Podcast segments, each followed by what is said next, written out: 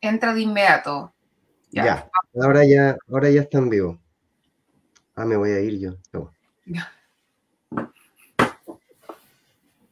Bien, eh, muy buenas noches. Yo creo, eh, continuamos con esta iniciativa de poner temas transversales eh, que hemos denominado ALO Chile, ¿no es cierto? Que integra justamente, y por eso el ALO, por si no se entendía claramente a priori, por nuestros apellidos, ¿no? Amaya Alves, Guillermo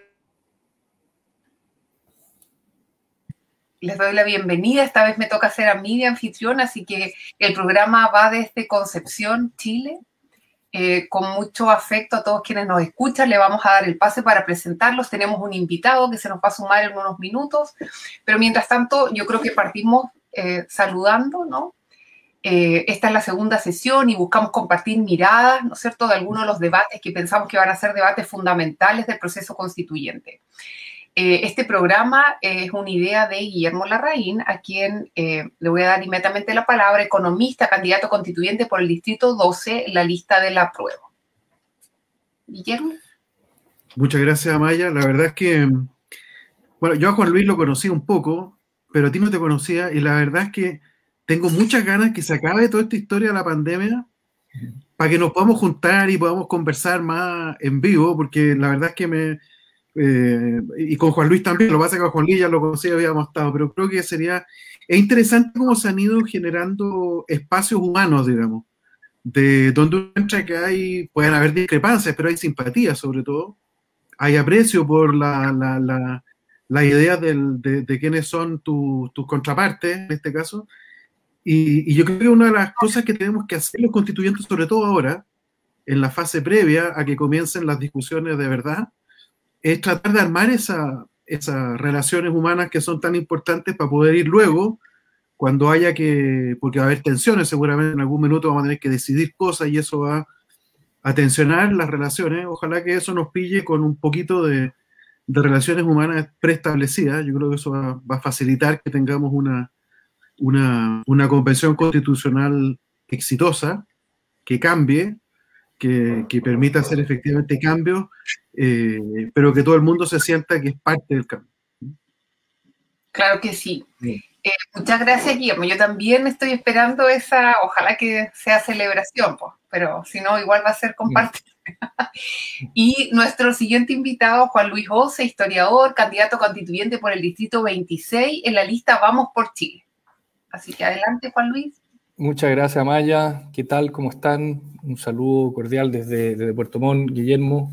Eh, un placer estar con ustedes en esta segunda sesión. Es un tema sumamente relevante el que vamos a, conversar hoy, la distribución territorial del poder, que es algo central en toda constitución, así que me pone muy contento y estoy al igual que, que Guillermo muy esperanzado en que podamos tener un gran debate de ideas. ¿no? Estamos viviendo días muy polarizados, pero creo que los constituyentes tienen que hacer un esfuerzo por, por, por escucharse mutuamente, por dejarse convencer, a veces por una mejor idea Así que este, este tipo de espacios me parecen eh, sumamente enriquecedores. Así que muchísimas gracias y un placer estar con ustedes.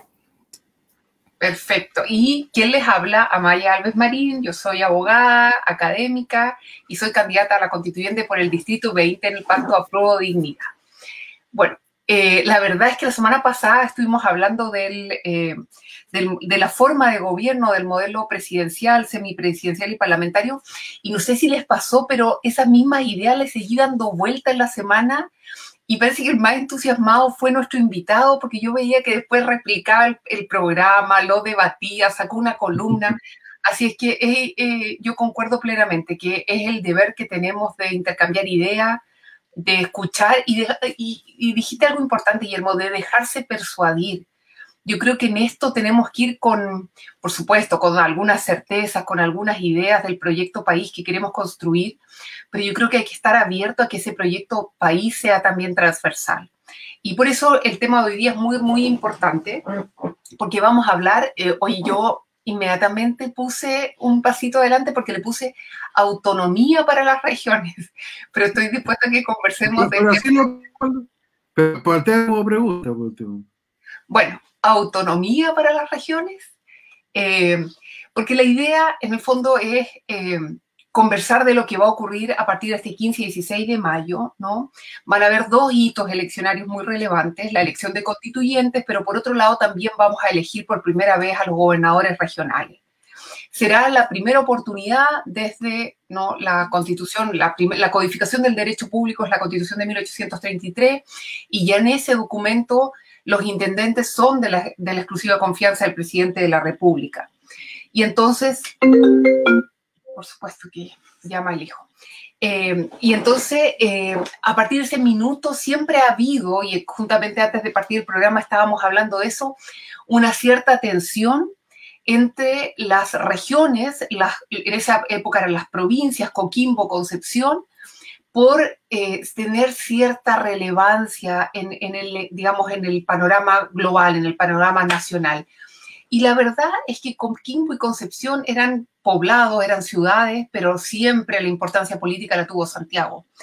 Sabemos que hubo una revuelta en 1851 en que el general de la Cruz, ¿no es cierto?, se sublevó para intentar lograr el poder político. Sabemos que el 59 Pedro León Gallo intentó lo mismo desde Coquimbo, pero yo diría que la, eh, la plenitud del poder político siempre ha estado en Santiago. Y de a poco, pero yo, no sé, eso lo podríamos conversar si realmente ustedes lo perciben así. Las regiones se han ido como sometiendo a ese poder de Santiago. Seguramente tiene relación con las atribuciones, con los presupuestos, pero mi impresión es que a lo largo del tiempo se han levantado movimientos de regionalización, han venido incluso del ámbito privado movimientos regionalizadores, pero nada que realmente pusiera en entredicho la estructura del poder desde Santiago. Yo no sé si estarían de acuerdo con, esa, como que se ha ido sometiendo a las regiones hasta quedar donde estamos hoy. ¿Estarían de acuerdo? Partamos ahí como calentando motores con esa pregunta. A ver, Guillermo. Mira, yo, yo hablo como, claro, santiaguino, porque vivo en Santiago, pero tengo dos razones para estar un poco, dos razones, una, bueno, dos razones para estar un poco como lejos del centro. Uno es que represento un distrito que no es central, o sea, la Pintana, eh, en cierta forma, está más lejos que, está más lejos que, Concepción eh, en términos institucionales. Eh, y porque yo soy de San Javier y tengo que recordar que en Talca se firmó la primera acta de independencia, ojo, no, lo olviden. ¿ah? y que está ahí en, en, la calle 2 Norte, creo que. Pero mira, a mí siempre me ha llamado mucho esto la, atención. Me ha tocado trabajar bastante en Colombia, por ejemplo. Y Colombia es un país que tiene ciudades muy potentes. Tiene ciudades que tienen una, una no sé, un, un, orgullo eh, eh, muy fuerte y, es un orgullo que no es del equipo de fútbol, es un orgullo que tiene que ver con su tradición, con su historia eh, y con su, con su cultura. Y, y, que no se somete a Bogotá. Medellín es una ciudad que le compite de igual a igual a Bogotá. Eh, eh, qué sé yo, eh, Cali también. y yo encuentro que en Chile hay algo raro que yo no sé desde cuándo existe, pero por ejemplo en el mundo financiero, simplemente esto es como mi, mi termómetro, el mundo financiero. Fíjate que hasta antes de la dictadura había un banco de Talca, un banco de Linares, había banco Osorno y la Unión, había, no sé, la estructura de los bancos eh, era totalmente, estaba totalmente distribuida. Eh, había una bolsa de Valparaíso eh, y durante la dictadura toda esa cuestión desapareció. Ahora, es cierto que en, este caso particular de la industria financiera, como que hay ciertas razones para que no es el único país que se ha centralizado. Por ejemplo, en Brasil también habían 10 bolsas, quedó una sola. Pero igual llama la atención porque es excesivo. Acá, eh, como digo, todas las instituciones financieras, por ejemplo, están todas con sus oficinas en Santiago, todas, todas, ni una, ni una que no lo sea así. Eh, y, sobrevive, por ejemplo, una cooperativa chiquitita en Talca, justamente, pero que vive al 3 y al 4 porque, porque la verdad es que le, le, dan poca pelota. Entonces yo creo que hay algo en la institucionalidad que se armó y en la cultura, en este caso empresarial, que se armó durante la, dictadura que yo creo que agudizó un fenómeno que ya existía, como dices tú. Eh, y era porque, bueno, quizás tiene que ver con que Pinochet decía que en, este país no se movía ni una hoja sin que él lo supiera, es decir, eso ocurría en, dos o tres manzanas en, Santiago. A lo mejor puede tener algo que ver, a lo mejor puede tener algo que, ver eso, no sé. Pero me llama la atención que hasta, hasta los años 80 había una cierta distribución del poder económico, en este caso, que estaba mejor distribuido. Yo una vez estaba buscando una oficina para andar acá en Santiago y, llegué a una, a una cuestión y había un empresario que me quería ofrecer su oficina y le pregunté por qué, por qué, por qué se no, se a, otra oficina más grande que la que yo iba a arrendar. Y el tipo era de Valparaíso. Entonces le pregunté por qué, por qué, por qué se vino a Santiago pudiendo tener la misma oficina en Valparaíso. Y al final me dijo, porque yo estoy en Valparaíso y tengo que venir cinco veces a la semana a Santiago para hacer los trámites. Entonces me aburrí y me vine a Santiago.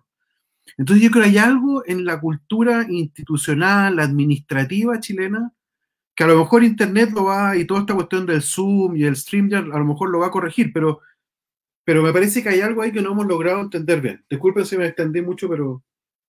Está bien, no se preocupe. Juan Luis. Está bueno. Sí, ahí tenemos a nuestro invitado. Hola, Rodrigo.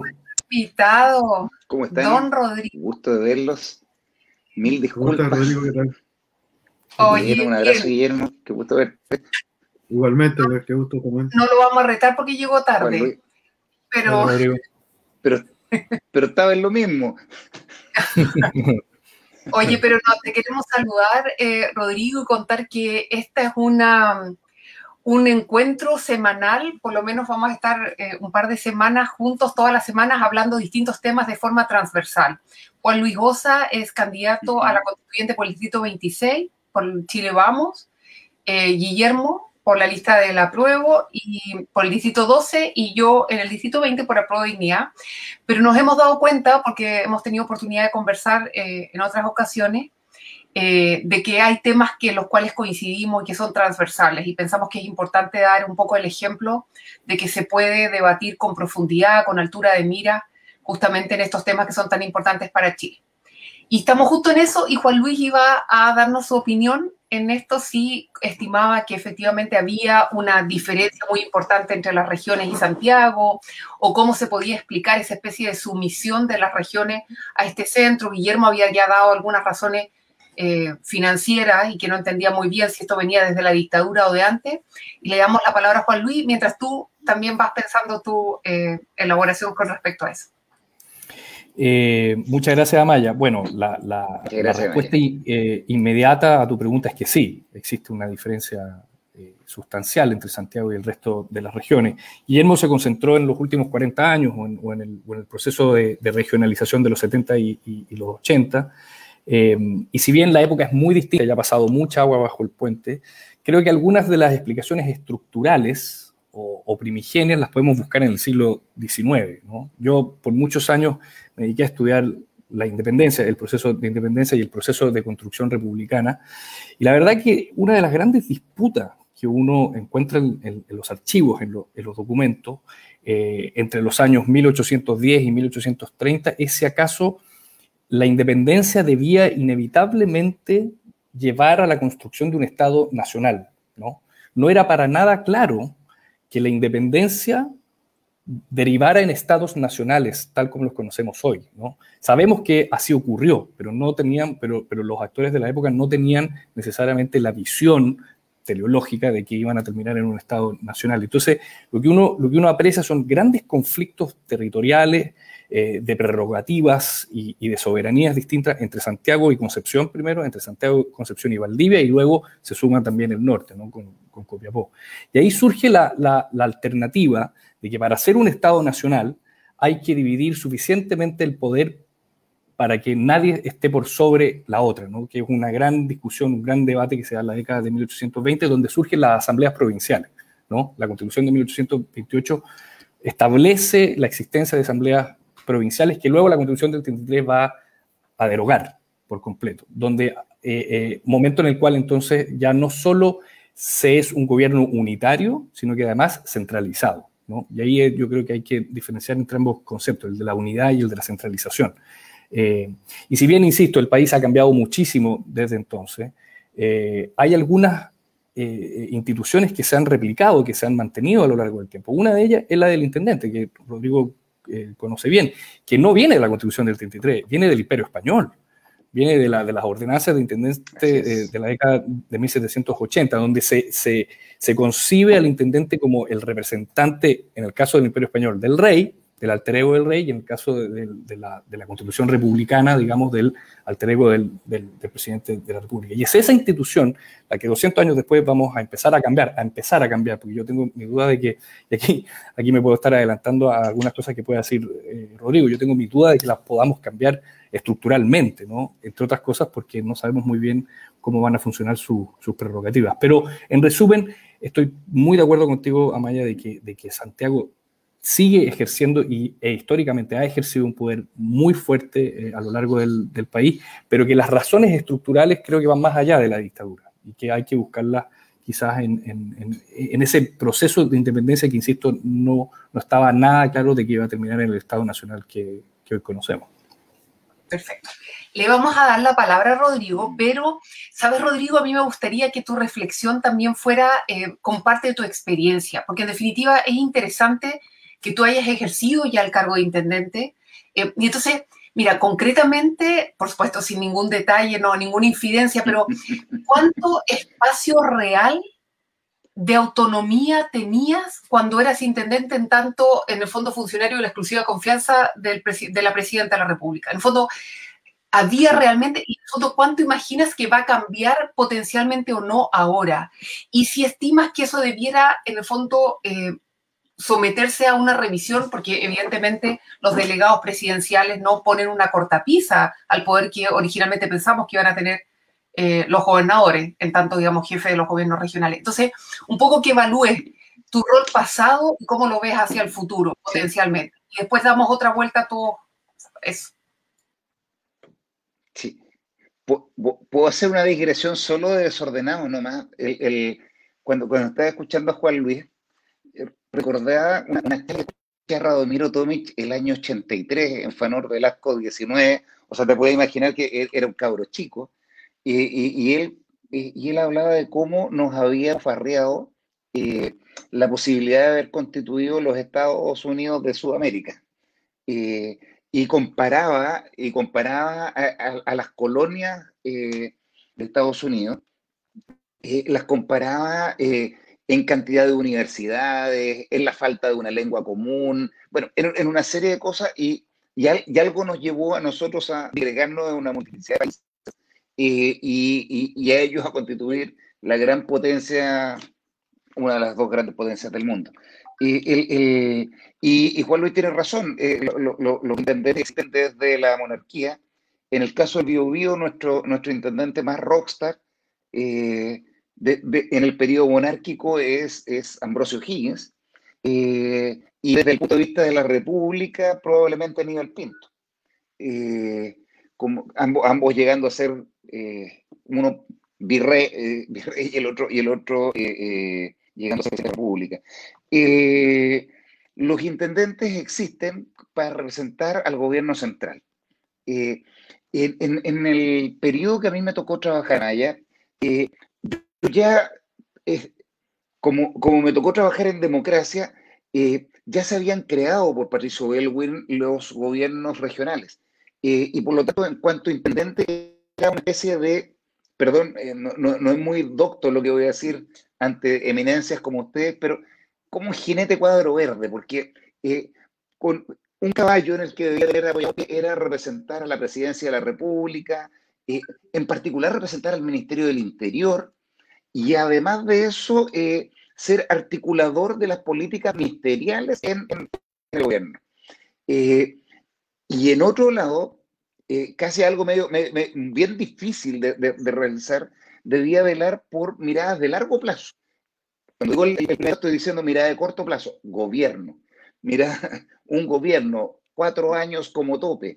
En, en, el otro debía pensar en una estrategia de desarrollo regional, velar por el desarrollo económico social y cultural de la región, eso dice el artículo 1 que crea los gobiernos, de la ley que crea los gobiernos regionales, y por lo tanto debía pensar en algo que, que era de más largo aliento y que, y que, representaba también una, eh, en algunos minutos podía tener intereses contrapuestos, porque el centralismo en fácil eh, implica estandarización de procesos.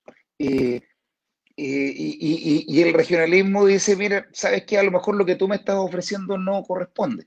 y ejemplos, después podría decir varios, pero a, la pregunta, sobre la autonomía, a mí me tocaba nombrar Ceremis,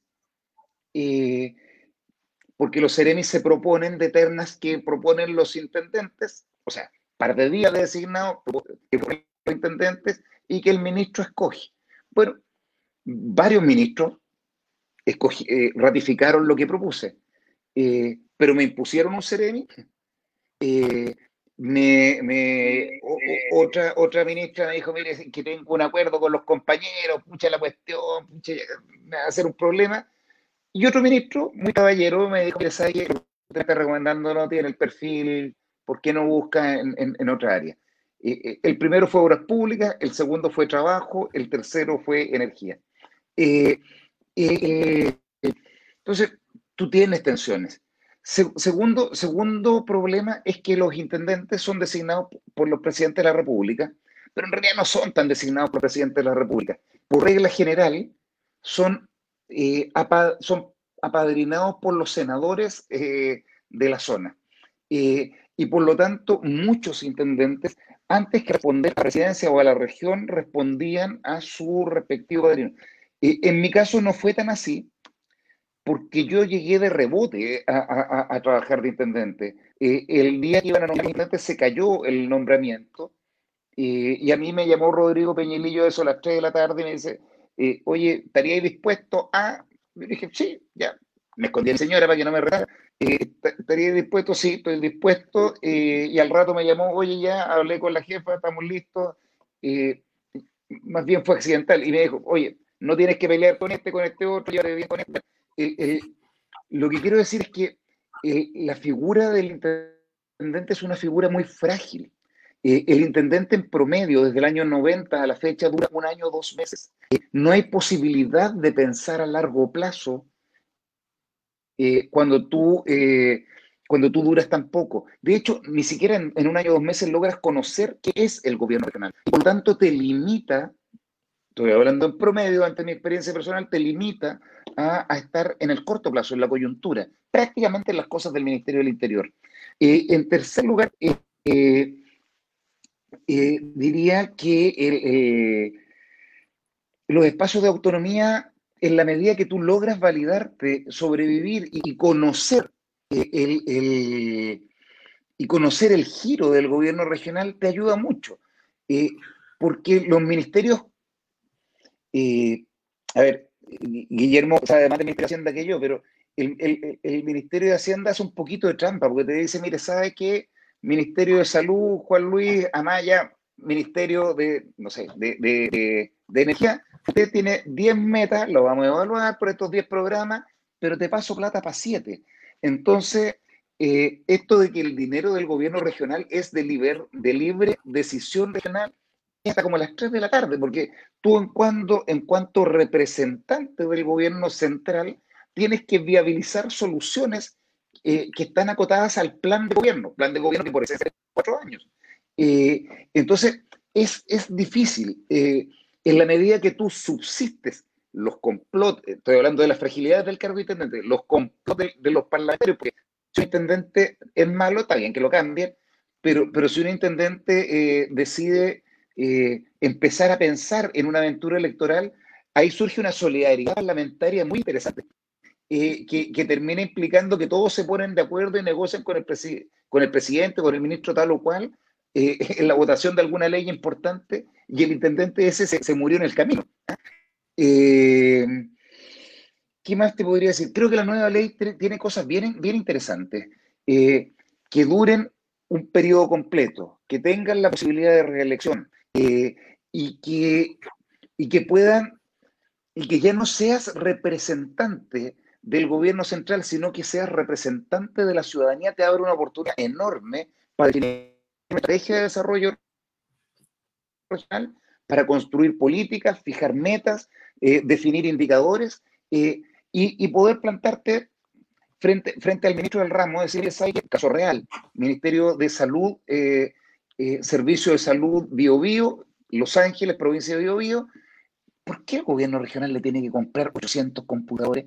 Ese, ese gasto operacional del ministerio respectivo, ¿por qué debiera hacer eso el gobierno regional? ¿Por qué los gobiernos regionales no podrían dedicarse, por ejemplo, a definir que aquellas brechas que no son vistas desde, el centro eh, y que existen, voy a dar un ejemplo de una política pública exitosa. Una política pública exitosa es provisión de agua, alcantarillado y saneamiento de agua servida. tenemos indicadores mundiales, pero no somos perfectos. Tenemos una brecha del orden del 10% de la población en tratamiento de agua servida, alcantarillado tratamiento de agua servida. Eh, bueno, como eso es un indicador check, ¿ah? global, mejor que España, eh, mejor que, naciones del primer mundo, bueno, eso no es para nadie. ¿Y qué pasa? En el caso de la región son del orden de 40.000 hogares. ¿Qué pasa con esa? Si esa gente no la ve el gobierno regional, ¿quién la ve? Eh, no sé si, si, si, me lógico. Entonces, lo que debiera hacer el gobierno regional, desde su autonomía, y desde eh, eh, el, hecho de tener una votación eh, que te respalda, que va a poner probablemente a, los gobernadores regionales como la figura más votada de cada región, y en segundo lugar los va a poner como, por lo menos las regiones más grandes, dentro de los más votados del país. hay una forma de pararse que es distinta. El delegado, a mi juicio, es un mal chiste. ¿eh? con todo el respeto, yo trabajé de intendente, yo no aceptaría la pega del delegado. El delegado no tiene plata. Eh, eh, el, el cuando vaya a pedirle ayuda al delegado, el delegado le va a hacer, como dice, dice mi hijo, manita conejo, porque no tiene plata. No necesariamente le van a prestar el teléfono. Cada vez que hubo una crisis, la plata para cubrir una crisis pesquera, malas cosechas, terremoto, alguna calamidad, siempre era apalancada mayoritariamente eh, en, lo estructural por el gobierno regional. Entonces, yo veo muy frágil la figura de, los delegados presidenciales y creo que al corto andar van a tener desapareciendo. Eh, Rodrigo, ¿te puedo hacer una pregunta ahí? Eh, el espacio real de autonomía existe. Sí, claro. El, el, delegado presidencial no va a estar a cargo del orden público y por lo tanto va a tener recursos propios. Sí, pero son mucho menores que, los recursos del, gobernador regional. Las comisarías, los vehículos de carabineros, los escáneres para todo eso, mm. en cuanto intendente, lo financiabas con dinero del gobierno regional. Ah, para, decir una idea, Juan Luis, eh, el presupuesto de la intendencia no es 50 millones de pesos al año para ayudas sociales y lo otro son platas que se manejan centralizadamente en la Subsecretaría del Interior para pagar eh, catástrofes. Ayuda Lo que vamos a hacer ahora, eh, cada uno va a tener unos cinco minutos, porque no va, no va a tener más que eso, y después podemos tratar de dar una ronda más conversando proponiendo, porque en el fondo la idea es pensar en la nueva constitución. Entonces la idea es que cada uno en cinco minutos eh, proponga lo que ve respecto a la forma jurídica de Estado. Lo que hemos descrito acá, lo que nos ha contado Rodrigo, tiene que ver, ¿no es cierto?, con una forma jurídica de Estado unitario, que históricamente se ha mantenido. Guillermo decía, a lo mejor se profundizó desde el punto de vista económico durante la dictadura. Juan Luis dice, en realidad es un resabio histórico que a lo mejor efectivamente tuvo una etapa un poco más profunda, pero que tenemos desde hace siglos, o sea, nunca hemos sido algo distinto, porque la vez que tuvimos un ensayo federal, sabemos que fracasó. Y Rodrigo decía, mira, a lo mejor nos perdimos una oportunidad de ser los Estados Unidos de eh, América eh, del Sur. Bien, entonces vamos a hablar de forma jurídica de Estado, entendiendo ¿no? como la manera en que nos organizamos, en que se produce una relación entre los elementos constitutivos que son pueblo, territorio y poder. Y desde esa estructura pueblo, territorio, poder, en general hay tres modelos posibles. Un Estado unitario, un Estado federal y un Estado regional. Por lo menos eso es lo que, digamos, a grandes rasgos se utiliza. Hemos sido históricamente unitarios. Sí, la doctrina. Sí, porque hemos tenido, ¿no cierto?, una ley que crea una cierta descentralización, pero es de tipo administrativa. Nunca hemos tenido una efectiva descentralización política, y quienes postulan el Estado federal, yo solo he escuchado a Pedro Cayuqueo, eh, pero la verdad es que muchos señalan que la densidad de población en Chile haría muy difícil en algunos sectores un Estado federal, pensando en que cada entidad federada tiene que darse su propia constitución, su, propia corte, su propio poder judicial con Corte Suprema, su propio parlamento, un ejecutivo. Entonces, que no nos daría en términos de la población uno de los tres elementos centrales para que el poder realmente pueda ser dividido como sería un Estado federal. Pero al parecer lo que podría estar en debate es si podemos avanzar hacia un Estado regional, pero no pensando en el regionalismo administrativo como este hemos tenido hasta ahora, sino que más bien en un regionalismo político. Y contar como dato, hace poco tiempo atrás eh, se publicó un libro, de hecho en marzo de este año, que se llama Experiencias comparadas y lecciones para Chile, Tendencias Constitucionales, de Alejandro Corbalán y Francisco Soto, que lo publicó LOM en marzo de este año. Y fíjense ustedes que ese libro tiene un dato súper interesante. Excelente, ahí lo tiene Guillermo de cabecera. Muy bien. Eh, y fíjate tú que ese libro dice que hay un índice de autoridad regional. Y ese índice de autoridad regional entre 1950 y el año 2018 pasó de 8 a 14 en términos de mayor autoridad regional, mayor, digamos, regionalismo con autonomía y dice que nuestro país nunca ha tenido un índice mayor a 6, lo que significa que el poder local de nuestras regiones ni siquiera es comparable al promedio mundial de hace 60 años. O sea, está claro que Chile no solamente no lo ha tenido localmente, sino que de manera comparativa con otros territorios somos hipercentralizados. Como hablábamos de hiperpresidencialismo, podríamos decir que somos hiper eh, centralizado. Yo creo que hay razones históricas, hay razones evidentemente jurídicas, el modelo está construido para que sea así. Eh, y yo personalmente, aquí estoy usando mis, parte de mis cinco minutos, no se preocupen, eh, creo que hay que avanzar hacia un regionalismo político, porque pienso que el que tenemos hoy día ha profundizado las asimetrías la pobreza en Chile no se distribuye de la misma manera. Y en esto Guillermo tiene razón, que el distrito 12 es el sur de ese norte, ¿no es cierto? Los norte y los sures no son necesariamente geográficos. Eh, o sea, la, la, pobreza está distribuida de manera asimétrica. Los recursos se distribuyen de manera también inequitativa. El agua, Rodrigo dice, el agua en Chile tenemos índices muy altos. Bueno, pero el problema del agua de Antofagasta no es el problema del agua eh, de Punta Arenas. Entonces, evidentemente también la solución de problemas locales pasa porque las autoridades tengan facultades, tengan presupuesto eh, y tengan la capacidad. Hay un debate en torno a la creación de estos entes locales, porque algunos dicen que eso va a crear mayor, eh, en el fondo va a engordar el Estado a nivel local y algunas, y algunas personas temen que va a producir una cooptación por las élites locales, o sea que se podría profundizar de en cierta manera la corrupción a nivel local, que es un poco lo que vemos a veces en los municipios, ¿no? Hablamos la semana pasada de esta relación clientelar a veces en los, en los municipios. Y entonces, dado ese, yo simplemente he dado el panorama, me gustaría dar la palabra a Guillermo, si podrías profundizar esto, tu propuesta de cara a la forma jurídica de Estado, desde la perspectiva económica. Ojalá en términos de las rentas regionales o cómo, qué propuestas tendrías tú en materia de impuestos, etcétera. Ya, y, tú, tú, me avisas el tiempo, Amaya, porfa, para no... Mira, eh, yo en esto no tengo una opinión fuerte, en otras cosas sí, por ejemplo, la semana pasada la tenía, eh, en esto no tengo una opinión fuerte, tengo como claro el objetivo, pero no, no claro el instrumento. Eh, y para mí el objetivo creo que más o menos lo compartimos. O sea, creo que el siglo XXI no tolera eh, un país donde las decisiones estén tan centralizadas, no solo en una ciudad, sino que en partes de una ciudad. Y entonces acá vuelvo a, levantar el tema de que La Pintana, Puente Alto, La Florida, bueno, tal como Maipú, Quilicura, eh, son, son zonas que están lejos del poder en realidad. Y yo creo que hay que buscar formas de que de que, de que, haya, de que haya una mejor distribución de ese poder, esta vez también geográfico, no en términos centro-sur o, norte-sur, sino que eh, también al interior de, la, de, la, de las macrozonas urbanas, de las zonas urbanas eh, grandes.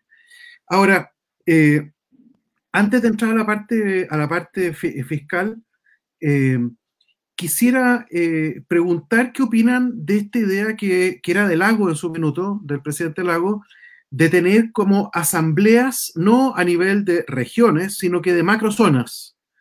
Yo creo que eso es una idea que debiéramos eventualmente pensarla, porque a mí me parece importante que haya eh, aspectos deliberativos eh, en, fuera del, del, o sea, sin llegar a ser un Estado federal, si uno puede avanzar en generar espacios deliberativos donde se traten temas de interés común eh, por zonas donde existan intereses comunes. Entonces, no, no hay, eh, no, no, tiene mucho que ver con problemas comunes regionales, no sé, de Antofagasta con Concepción, pero sí hay que son de Antofagasta, Iquique, eh, y si hay algunos que son de Concepción, Chillán y Los Ángeles. Entonces, ¿por qué no pensar en macrozonas que, que puedan, eh, que puedan reunir eh, esa, ese debate? Eh, en Francia se hizo una cosa así. Eh, vamos estamos trabajando, de hecho, con la Universidad de Concepción y con la Universidad de Santiago, en un proyecto con la Unión Europea donde vamos a traer varios debates. Eh, invitamos a expertos y en, la parte, en esta parte yo pedí que por favor el, experto que venga sea francés, porque me pareció que el, francés, Francia era un país tan centralizado, o más quizá, no, no tanto, pero, pero era muy centralizado, en términos europeos muy centralista. Eh, y ellos hicieron en los años 80 una reforma bien importante que consistió en hacerse de esta macrozona. ¿no? Y entonces hoy día en Francia debe haber, eh, hay 32 mil municipios y como 6 macrozonas. ¿no? Eh, hay 32 mil municipios, literal, ¿no? y, y, y, macrozonas bastante grandes. Y en esas macrozonas hay asambleas eh, eh, y, hubo un problema de corrupción que mencionaba Maya, efectivamente eso pasó. Eh, no sé cuánto lo han podido controlar, pero pasó. Pero lo importante es que hay, un, hay un lugar donde se debaten los temas de interés común para la zona. Eh, yo creo que eso es importante. Ahora, ¿cómo se le entregan recursos a esta zona? Que era la, que en el fondo la pregunta, la pregunta de, de, de Amaya. Es súper complicado. ¿no? Eh, yo lo, único que descarto totalmente es el tema de deuda a nivel local. Eh, y lo descarto totalmente porque los déficits, las deudas que se, que se acumulan, en la práctica, lo que muestra el caso argentino con mucha, con mucha claridad, es que cuando no es un Estado federal bien, bien hecho, de hecho en Estados Unidos está tan bien hecho, pero bueno, cuando no es un Estado federal bien, bien hecho, en la práctica el Estado, el estado local, el Estado federal, eh, sirve como, como aval implícito de las deudas locales. Y eso genera un desorden completo porque todas las regiones inmediatamente, inmediatamente se dan cuenta de que existe ese aval eh, y por lo tanto se te descontrola la situación y terminas con, con una posibilidad de, un desastre de endeudamiento y, agrava los riesgos de corrupción. Mientras más plata se maneje y, menos control haya, eh, mayor, mayor riesgo de corrupción. Entonces yo diría, tengo súper claro que no puede haber eh, deuda. La deuda es útil que esté manejada por una entidad centralizada y lo que estamos, sí, y estamos todos de acuerdo, ¿no es cierto?, que esa entidad centralizada, que sea el Estado en este, en este caso central, tiene que tener una democracia mucho más, eh, mucho más eh, permeable a las necesidades ciudadanas, eso lo conversamos la semana pasada y en eso estábamos más o menos de acuerdo. Entonces no estamos pensando en una entidad centralizada como la actual, sino con una entidad centralizada que tenga una, un, una capacidad de, de, absorción de necesidades eh, de la ciudadanía y por lo tanto en particular de la ciudadanía fuera de las zonas de poder eh, tradicionales que sea ma mayor. Entonces, me parece que, que, que, es mejor que la deuda esté concentrada, que haya una mano que tome la deuda. Entonces, la pregunta es cómo luego se, se gestiona el gasto por un lado y los impuestos por otro. Yo creo que, que los impuestos locales hay que, hay que de alguna forma fortalecerlos eh, es bueno que hayan eh, de alguna forma impuestos locales, pero hay que tener cuidado eh, con hay que tener cuidado con, con, dos cosas. Acá el riesgo no es que los impuestos suban, acá el, riesgo es que los impuestos bajen. porque la, la, la, las, las, regiones, sobre todo las regiones contiguas, que compiten, por ejemplo, porque, porque se instale una empresa en un determinado lugar, habitualmente lo que hacen, y esto lo vemos en Estados Unidos porque expande todos los días, es, es, ofrecer menos impuestos. ¿no? Entonces, eh, yo creo que la descentralización por el lado de la, de la fijación de impuestos es algo que, que, hay que mirarlo con mucho cuidado porque puede meterse más bien un equilibrio hacia la baja. Eh, entonces yo creo que hay que avanzar mucho por impuestos locales, impuestos que corrijan eh, cosas como por ejemplo todo lo que tenga que ver con externalidades medioambientales, me parece que está bien que sean de, de, naturaleza local, lo que son las patentes, que sean de naturaleza local. Y luego, capacidad de definir el gasto. Yo creo que la capacidad de definir el gasto es algo que es bien, que es bien importante. O Rodrigo decía ahí, te pasan las metas. ¿ah? Te pasaban las metas para ti como intendente para ver lo que tenías que hacer. Bueno, yo quisiera que las metas, claro, hay un programa de gobierno que dice lo que hay que hacer, está bien, pero las metas son cambiantes, las cambian y muchas veces es importante que eso haya flexibilidad y eso lo hace mejor una autoridad local que la autoridad central. Ya, tiempo. Ya, ahora voy con Juan Luis.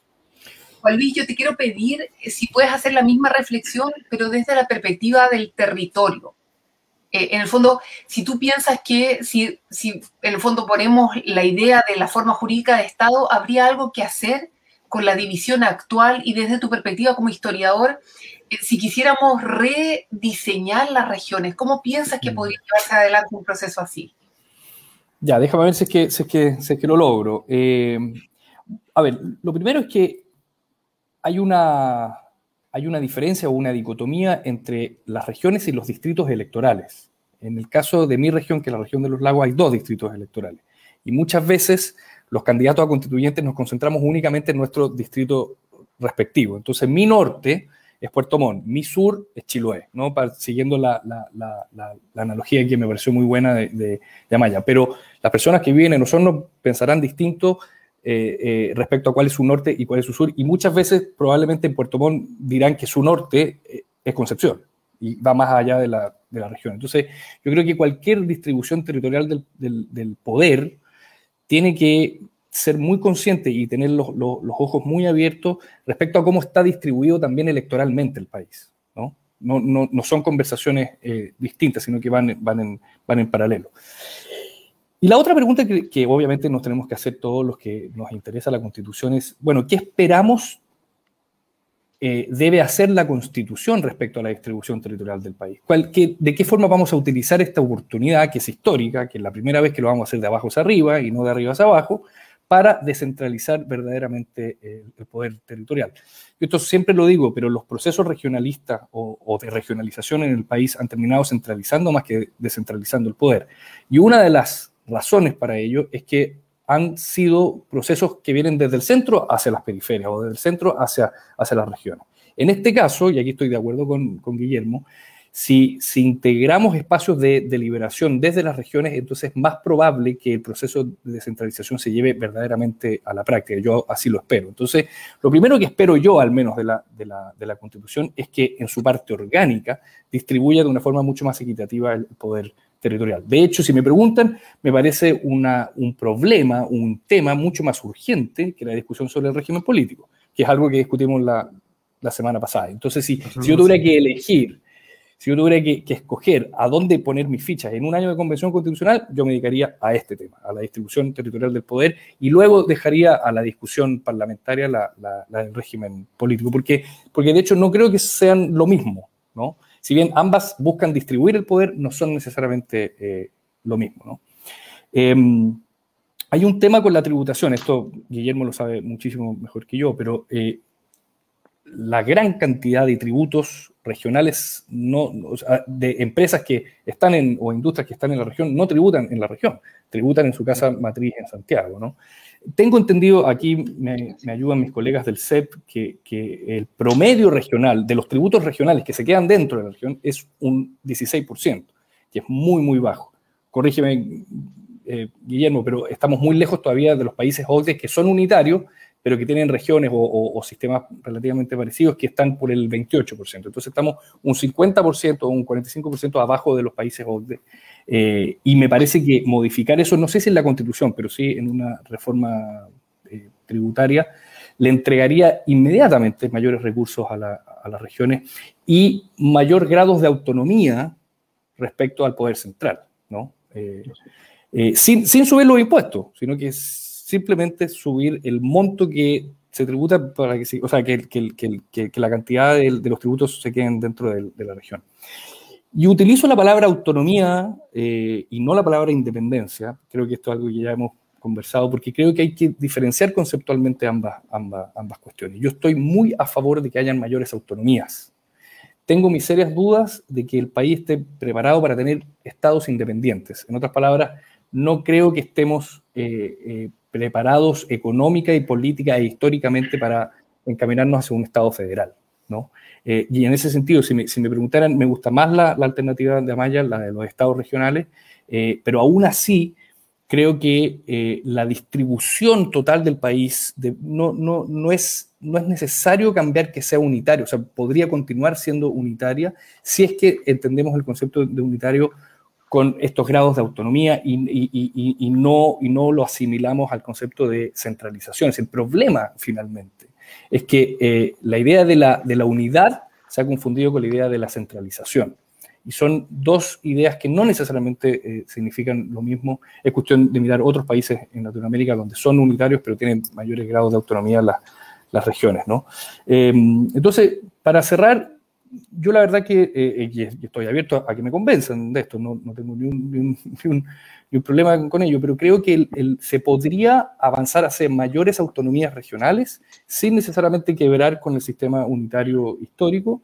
Eh, con el objetivo siempre, siempre de que las autoridades regionales, como Rodrigo, como los alcaldes y como los concejales, tengan mayores autonomías, insisto, administrativas, políticas y, y, y tributarias también para, para, tomar sus decisiones de forma autónoma, no de forma independiente. Gracias, Juan. Ya, le vamos a dar entonces la palabra a Rodrigo. Por un lado, eh, también cinco minutos, Rodrigo, pero me gustaría que firmara una especie de compromiso constituyente hemos andado promoviendo en el distrito que los distintos candidatos a distintos eh, cargos, en el fondo, digan cómo van a apoyar desde el rol que les toca cumplir el proceso constituyente. Entonces, si hiciéramos realidad esta, este, este, digamos que aquí es bastante transversal, de modificación hacia autonomías regionales, eh, ¿cómo crees tú que podría, desde las distintas funciones que te toque desempeñar, apoyar el proceso constituyente para que ese cambio sea realidad?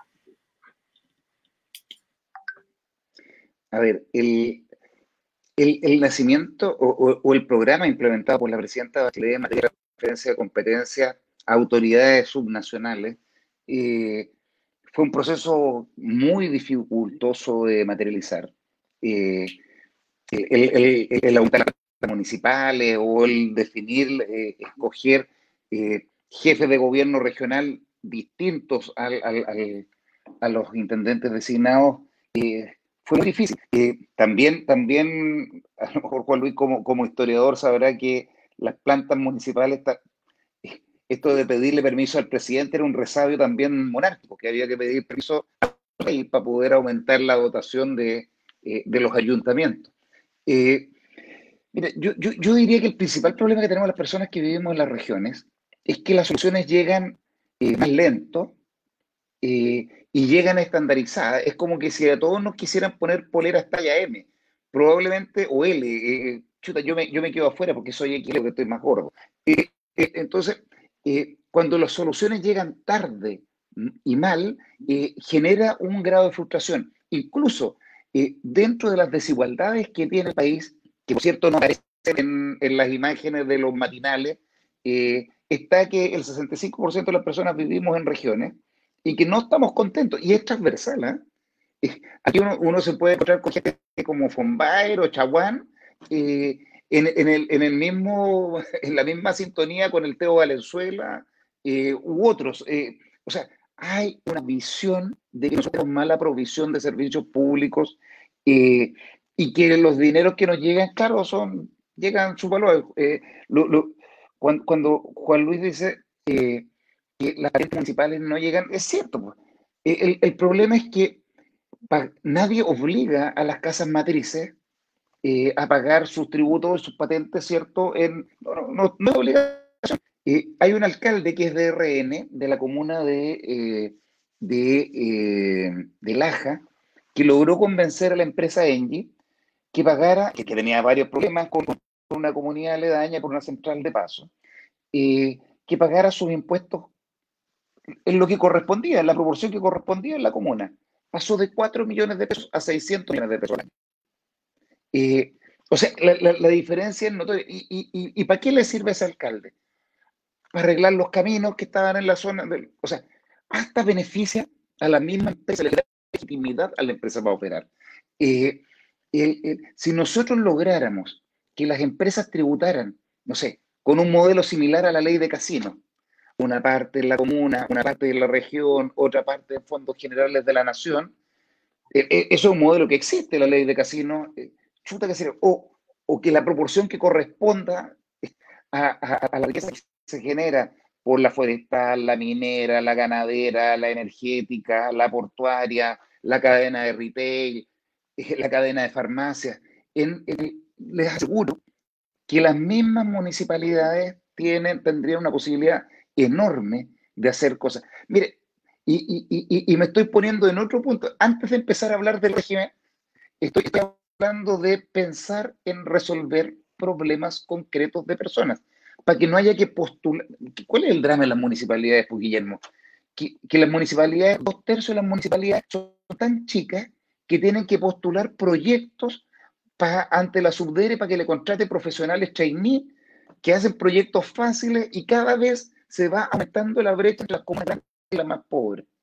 Entonces, cuando hablamos de un problema de cohesión social, además de las cosas que salen y que se discuten en Plaza Italia, o Plaza Dignidad, o el nombre, el que le acomoda a cada uno, eh, al final son problemas de Santiago y, de estructuras políticas santiaguinas, porque una parte de los, problemas que tenemos las personas que vivimos en regiones que no se no nos vemos simplemente.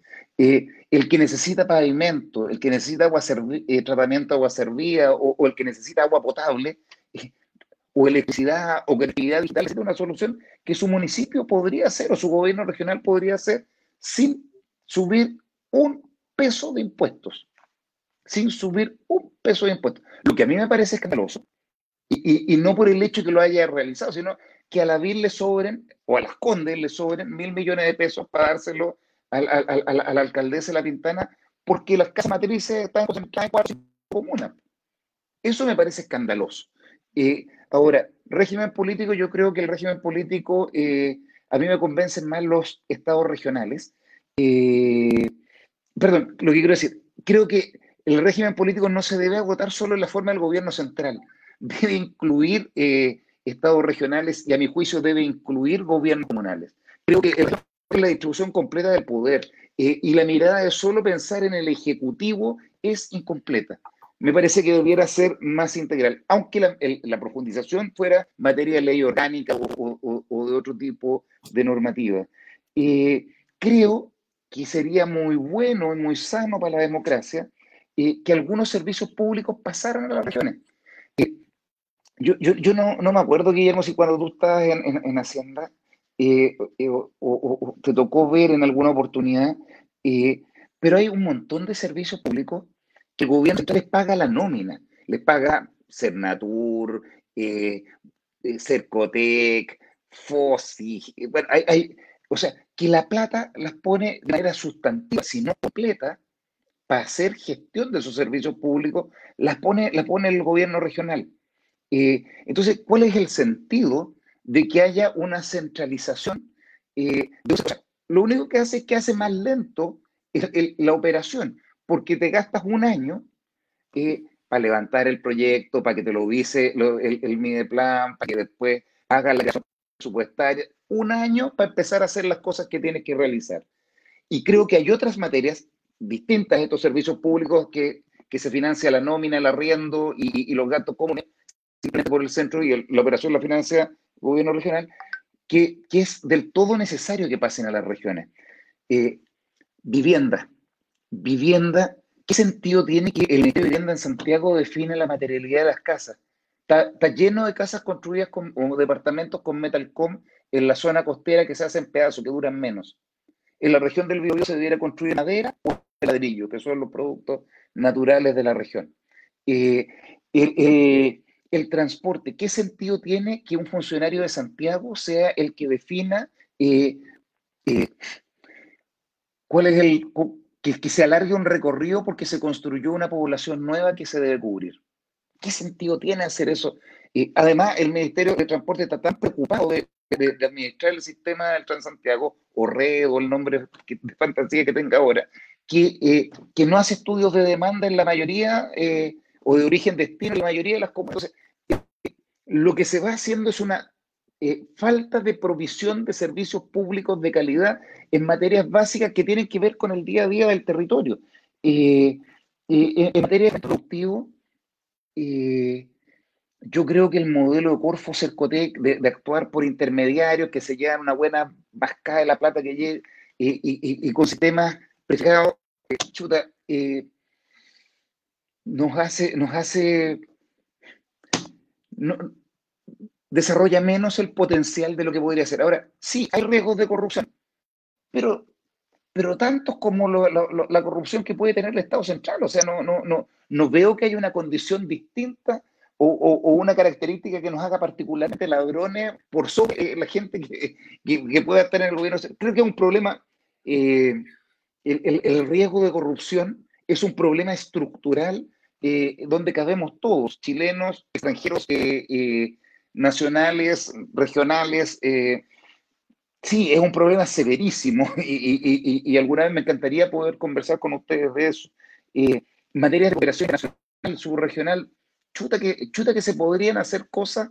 Eh, y además, además, ya he estudiado mucho más los temas, los temas de primeras naciones, pero a mí me impresiona lo que se hizo en Sato eh, para lograr solucionar, y, cuando tú ves el grado de desarrollo eh, al nivel que lograron hacerlo basándose en los tratados, chuta, eh, nuestro problema, nuestro problema con, con, el pueblo mapuche en general, o con los tipos de naciones que nosotros le decimos pueblo mapuche, eh, es un problema de orden público, un pero para la gente de, la Canía, del Biobío y, y, y, la parte norte de los ríos es un problema eh, que tiene múltiples dimensiones y, que a nosotros nos duele el día a día, eh, tanto en lo reivindicativo como, como, como, en los aspectos de violencia o, o, de otros tipos de delitos entre comuneros o, o entre huincas y comuneros. Mira, hay, hay, la, posibilidad de crear zonas de rezago para focalizar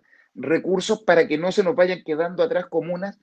Eh, eh, yo creo que, termino con esto, que además eh, no es necesario que todo el Estado sea, uno podría generar, decirme, ¿sabe qué?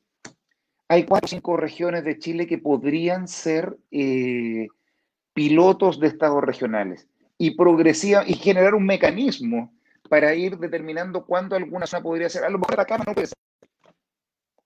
Pero qué duda cae que Valparaíso, Concepción, Puerto Montt o Antofagasta sí podrían serlo. Eh, y sí suscribo, Guillermo, eh, Juan Luis Amaya, la posibilidad de tener macrozonas.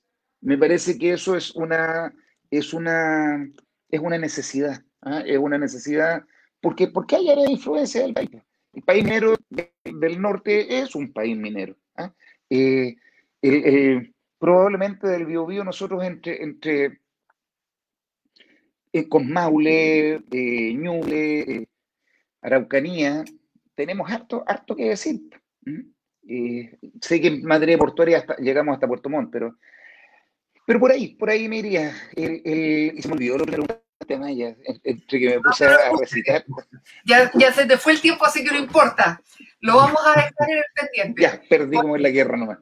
Sí, no te preocupes. Bien, les vamos a dar un minuto a cada uno de Aló Chile para que se despida de nuestros fieles auditores que van en aumento. Así que estamos muy bien y los dejamos invitados. Como sé que quieren escuchar, los vamos a dejar invitados inmediatamente para el jueves porque no solamente estamos de acuerdo en que hay que hacer cambios profundos en gobierno, en forma jurídica de Estado, eh, sino que también sabemos que va a haber un periodo de transición. Las constituciones no son textos, las constituciones son procesos. Y entonces nos vamos a juntar el jueves porque vamos a tener una interesante conversación sobre la transición. Vamos a tener que pensar cómo llegar o cómo al menos establecer ese camino. Bien, le damos entonces un minuto final a Guillermo. Yo creo que han salido un montón de temas. Mi impresión es que este tema es de lo está bastante más verde que, por ejemplo, el tema de forma de gobierno. Que, y yo creo que valdría la pena, por ejemplo, acá se habló con mucha soltura de estado, de estado regional. Y yo creo que sería súper bueno, Amaya, que tú hicieras una exposición de qué es lo que entiendes por Estado regional para poder, eh, para poder eh, entender bien de qué es lo que estamos hablando. Yo como que me hago una, impresión, pero se me ocurre que sería útil que, que a lo mejor yo te sea mis 30 segundos que me quedan para que tú des una pequeña introducción de, de qué es lo que tú entiendes por Estado regional. Ya, dale. Bien. Eh, un Estado regional es una forma jurídica de Estado que reconoce múltiples centros de impulsión política y, y perfectamente podría operar con macrozonas, pero significa que existe una, una especie de poder ejecutivo en esa región. Tiene que ser una autoridad electa eh, que va acompañada de un órgano que puede producir normas jurídicas locales. Eso es importante decirlo. O sea, tiene una especie de asamblea regional, eh, poder eh, legislativo regional, pero tiene la capacidad de producir normativa que es aplicable en esa región. Eso es importante. Entonces se reconoce una autoridad ejecutiva y se reconoce una autoridad legislativa local. Ahora, evidentemente, esa autoridad ejecutiva también tiene que tener la, la facultad de dictar normas de tipo administrativa. O sea, hay normas que son específicas para la realidad de esa región. Lo que sí, normalmente los estados regionales tienen una sola constitución y tienen una estructura administrativa y legislativa que vela por, digamos, la totalidad del territorio. O sea, tiene un ente nacional o, digamos, a nivel del Estado. Y también, en general, los países eh, que son regionales tienen un solo poder judicial. O sea, se mantiene la estructura actual en que hay primera instancia, cortes de apelación y finalmente solo una Corte Suprema, porque se aplica la normativa en el fondo nacional a esta Corte Suprema. Eh, pero yo creo que es importante la posibilidad de dictar normas administrativas locales eh, y tomar algunas decisiones. Habrá que hacer una distribución de competencias, o tampoco alcanzamos a entrar qué competencias iban a quedar localizadas a nivel regional y qué competencias iban a ser propias, digamos, del Estado como una unidad en su conjunto. Ahora, yo creo que ese modelo de Estado regional no es viable en la actual distribución regional, que me parece que falla por el lado histórico, el lado identitario, incluso el lado, digamos, de los ecosistemas, de las cuencas de los ríos.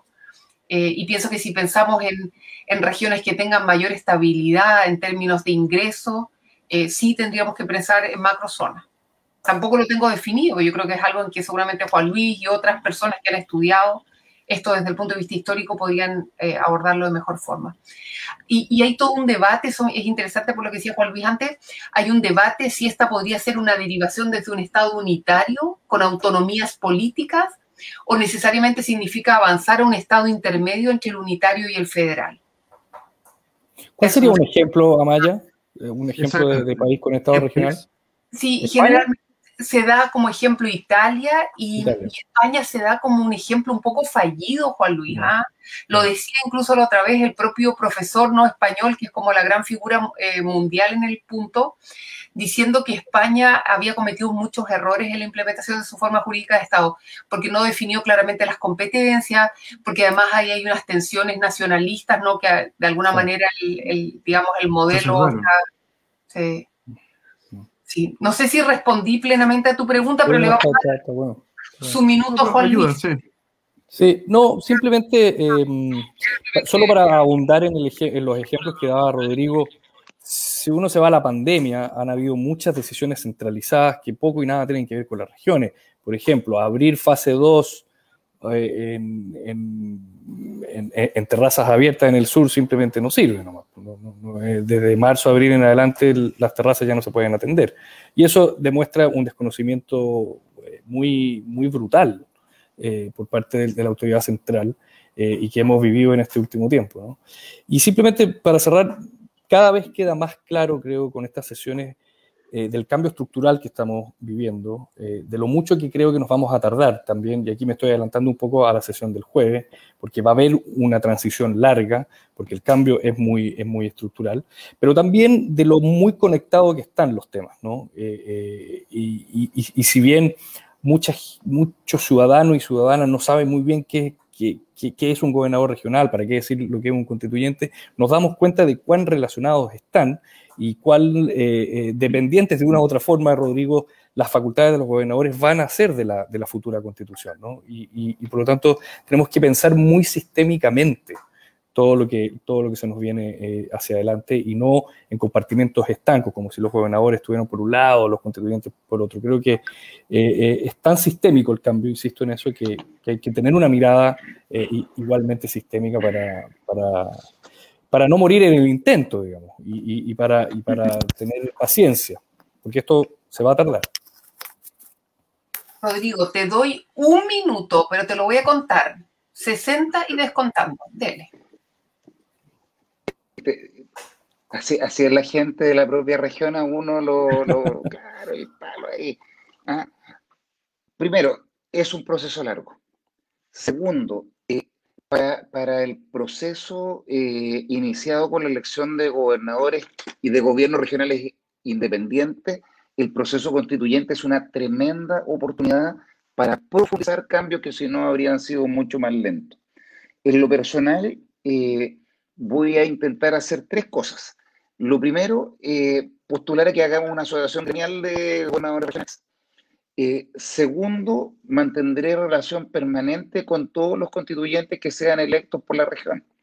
Y lo tercero, a través de la asociación de gobiernos regionales o que sean propias de propio interés de la región, eh, trataremos de participar activamente en las comisiones que van a estar eh, funcionando para plantear aquellas materias que uno cree que o la región o el grupo de gobernadores regionales estime que deban ser aplicadas para profundizar los grados de transferencia de poder político, de autonomía administrativa y también de provisión de mayores recursos para la región.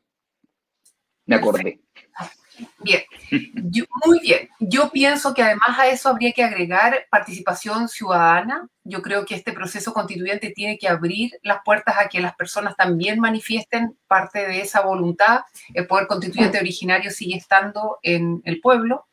Por tanto, tendremos que trabajar en crear esas instancias de participación. Yo sé que eso sería para otro debate, pero como yo tengo el último minuto, lo voy a dejar lanzado eh, aquí es muy importante la participación ciudadana en la Convención Constitucional eh, y seguramente eso va a dar para una fase 2 de ALO Chile, porque nos gusta dialogar, nos gusta dialogar con propuestas de fondo, eh, en un diálogo que yo creo que ha sido súper enriquecedor.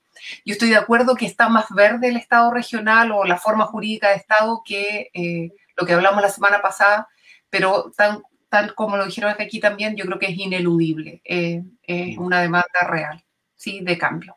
Así que muchas gracias a quienes nos acompañaron, muchas gracias a Rodrigo por hacerse el tiempo de venir y conversar con nosotros. Eh, y no nos echemos de menos, Juan Luis y Guillermo, porque nos vamos a ver el jueves. Pasado mañana.